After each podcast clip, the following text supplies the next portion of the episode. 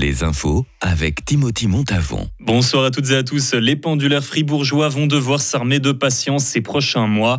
Dès demain, les horaires des CFF vont changer jusqu'à la fin de l'année en cause des travaux sur la voie entre Puydou et Palaisieux. Les axes Fribourg-Berne et Fribourg-Lausanne seront touchés eux aussi. Beaucoup de trajets vont être modifiés, d'autres rallongés, d'autres encore seront même supprimés. Pour tous ceux qui prennent le train dans le sens Romont-Palaisieux, les trains partiront de Romont 9 minutes plus tôt qu'avant.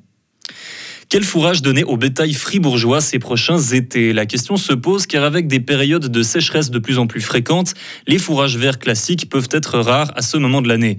Pour pallier ce manque, l'Institut agricole de Grangeneuve a testé plusieurs fourrages alternatifs dans ses champs et il a récemment organisé une visite pour les agriculteurs intéressés. Pierre Eby est conseiller agricole à Grangeneuve.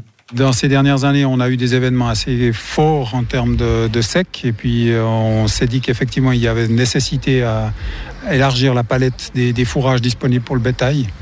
Euh, que ce soit dans les prairies ou en culture euh, principale, comme on, les a présentés ce matin.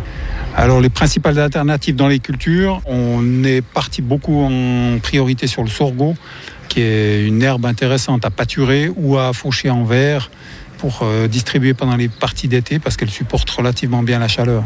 Et les agriculteurs et agricultrices ont répondu présents. Ils étaient une quarantaine à s'être déplacés, parfois même depuis des cantons voisins, afin de se renseigner sur ces fourrages alternatifs. Parmi eux, Serge Fischer, agriculteur à Villa-Saint-Pierre. Pour essayer d'avoir des solutions pour euh, compenser le manque de fourrage l'été, suite à l'été 2022 puis 2023, euh, où on a chaque fois des, périodes de chaud et sec sur l'été, ben, ça fait quand même un peu réfléchir.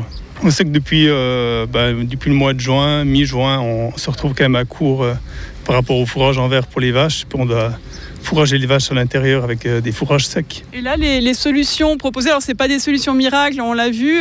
Est-ce qu'il y en a qui vous parlent et qui seraient facilement applicables chez vous? Oh, Le, sorgho, c'est une solution qui pourrait être intéressante à avoir justement par rapport aux, aux toxines qui peuvent créer des problèmes sur le troupeau de vache, ça serait quand même un peu, un peu bête d'en arriver là.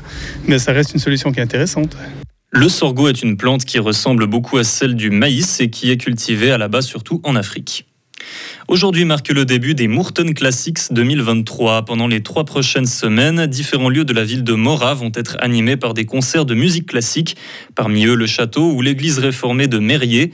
En tout, ce sont 30 concerts qui vont avoir lieu pour près de 40 musiciens.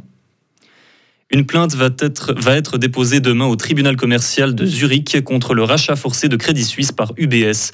Elle vient de plusieurs petits actionnaires qui exigent d'être indemnisés de manière adéquate.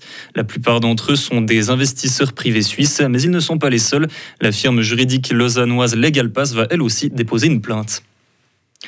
Ce sont les feux les plus meurtriers aux États-Unis depuis plus d'un siècle. L'incendie de l'île de Maui a déjà complètement ravagé une petite ville. Le bilan humain des incendies dans l'archipel de l'île de, dans Hawaï s'élève maintenant à 93 morts et pourrait dépasser les 100 d'ici ce soir, car pour l'instant, seule une petite zone des dégâts ont pu être fouillés.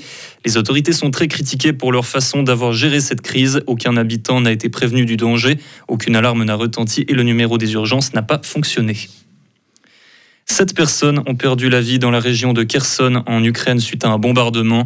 La région a été officiellement annexée par Vladimir Poutine en 2022, mais elle est aujourd'hui en partie contrôlée par les forces ukrainiennes. Parmi les victimes, il y avait un enfant de 23 jours. Selon Kiev, au moins 500 enfants ont déjà été victimes du conflit. Le chancelier d'Allemagne a appelé aujourd'hui la scène internationale à continuer les efforts diplomatiques jusqu'à ce que la Russie ordonne le retrait de ses troupes. Retrouvez toute l'info sur frappe et frappe.ch.